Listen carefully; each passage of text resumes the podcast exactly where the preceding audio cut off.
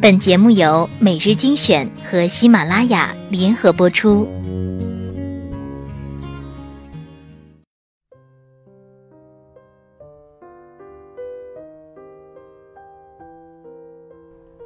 欢迎收听每日精选，我是主播小乖。二零一三年，乌鲁木齐的一家西餐厅搞了一个活动，简单的说，就是在每周一的中午十二点过后，西餐厅的公共号发出来消息，你在收到消息的第一时间回过去，一元秒杀四个字，前十名发出的用户可获得一套三百元的套餐。我知道这个活动的时候，乌鲁木齐参加的人还不多，于是那次活动我中了。话说，这种餐厅档次对于在上海工作的我来说，经常会去吃。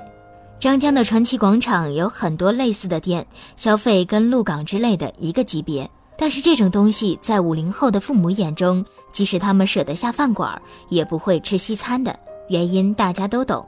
那天打了电话给女朋友，告诉她嘱咐家里今晚请老爸老妈西餐。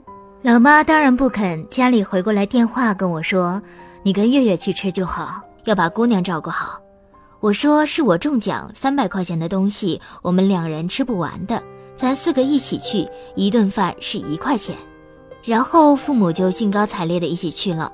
嗯，一桌价值三百块钱的饭，加上大众点评给的好评送鸡柳，发朋友圈送咖啡，反正一大桌子菜，即使四个人还算富裕。老妈那一晚吃了一大块牛排，一大碗意面。若干小吃的东西确实很撑很撑。吃完饭，一家人红光满面的坐着聊天儿，大家都很饱了。老爸点了一根烟，几个人休息。我准备去结账，这时候餐厅上了最后一道菜，一个价值六十八的冰淇淋，嗯，就是那种意大利冰淇淋，很大很大的，放在一个杯子里，大家都吃不下了。我看了一眼，说那就别吃了，然后去吧台准备结账走人。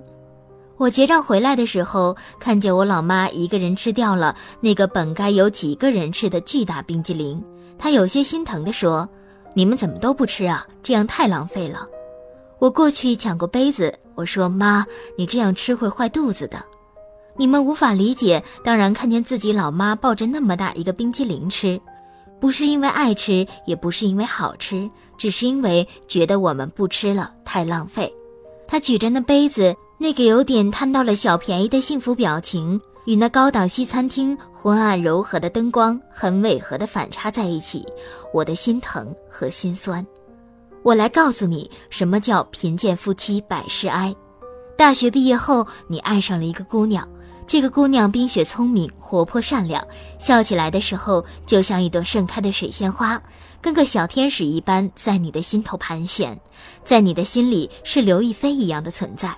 符合你对于结婚的所有期望，你追她恨不得把自己的心掏出来给她。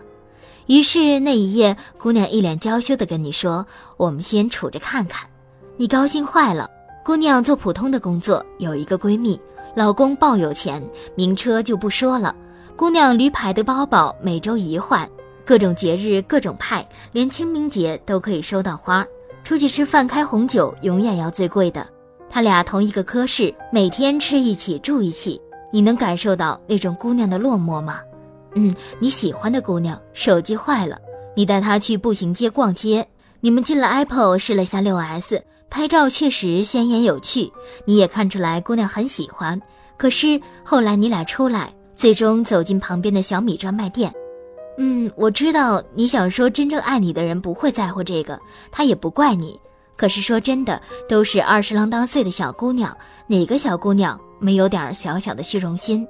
你到底有没有在你的青春年华尽心尽力的爱过一个姑娘？你虽然穷，但姑娘很善良，你对她好，她很感动，两个人在一起了。半年之后去见姑娘的父母，姑娘千叮咛万嘱咐，于是你提前洗澡、刮胡子、做面膜、熨西装、打领带，皮鞋擦得很亮。一脸紧张地按响了他们家的门铃，女朋友家很懂礼数，准丈母娘在厨房里忙活了一下午，做了几个菜，一边吃一边聊。你在席间跟女朋友对视，她一脸欣喜地赞许你的眼神，你有点得意洋洋，以为大功告成。突然，丈母娘半开玩笑半认真的说：“你俩的事儿本来我是不同意的。隔壁那个老王的儿子公务员，对我家姑娘可好了。但是你对我家姑娘好，他也很爱你，我都是看在心里的。我们不是不通情理的人，也没有什么别的要求，必须要买房子，哪怕你付个首付，你们俩一起按揭的也可以。房子写你俩名字，其他的我和他爸爸不反对，加点装修，我和他爸爸想办法。”你是愿意写名字的，即使只有写他一个人的名字也好。可是你掏不起钱。你说：“阿姨，我现在在努力，我一定可以的，请你相信。”丈母娘脸色大变，将你送出门。之后，这姑娘两周电话不接，微信不回。两周后，你约她出来，在楼下的街心花园。你望着她，觉得这两周过的时间超过两年。她一脸冰霜，任凭你恨不得不要七尺男儿的脸面，跪下来求她。她只是说对不起，哭着跑开。两个月后，你接到她的微信：“我下个月结婚。”关于过去的点点记忆。我都记得，谢谢你。你祝福他，删了他。从此你夜夜买醉，你愤愤不平地说：“这个社会就是这么不公平。”好吧，上面的这个故事残忍了点儿。丈母娘答应了你，你俩欢天喜地，两人借钱买房、按揭、结婚，一切从简。姑娘很懂事，她不要钻戒，不要名表，房子简装修，家电慢慢买，日子过得也算不错。一年后，小生命降生，幸福甜蜜。别急，故事没完。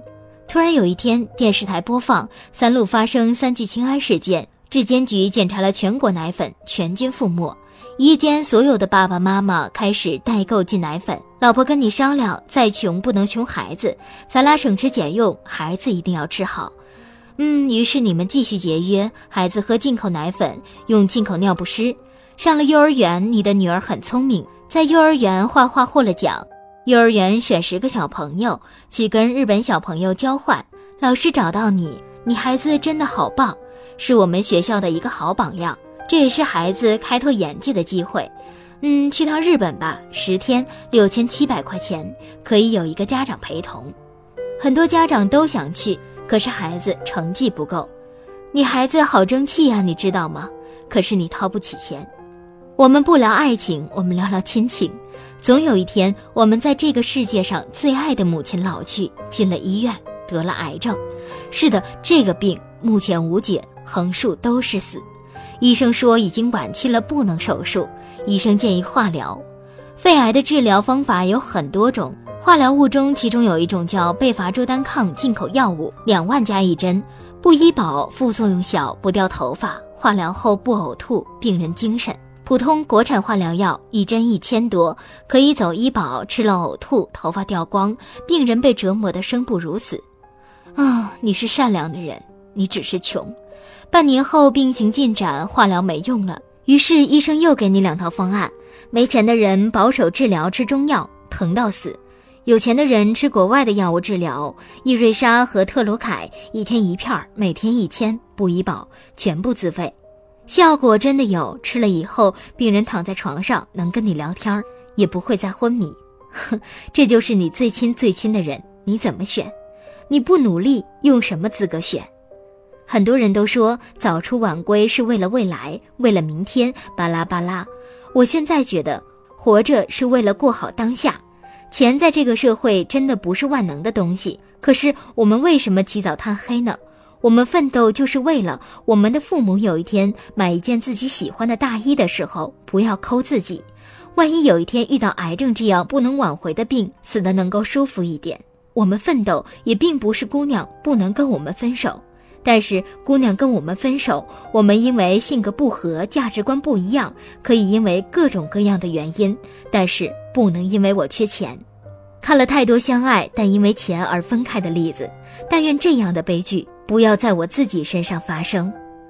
为了那个每天给你做饭、两鬓斑白的老人，为了那个抱怨着把你脏衣服扔进洗衣机的姑娘，为了女儿喝完牛奶离开家前亲你一口说“爸爸再见”，这家里的一切就是你奋斗的理由。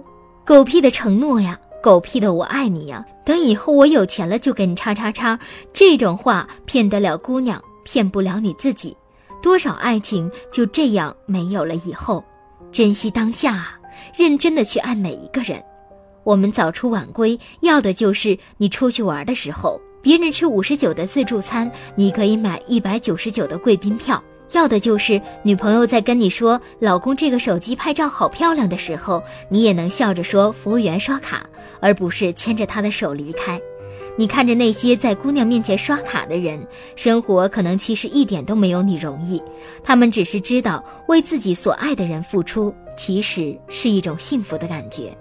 其实想想就觉得一点都不苦，生活是公平的。你选择了清闲，就肯定是有一个人替你担负了你的重担。有些事情你做了不一定能成功，但你不做就一定会失败的。而你早出晚归，就是为了你女儿、你妻子、你的父母可以睡到自然醒。生活向来是一场颠沛流离的旅行，众生皆苦，万象本无。这一路实在苦短，越是憧憬，越要风雨兼程，对得起那些跟你选择一条船陪你旅行的人。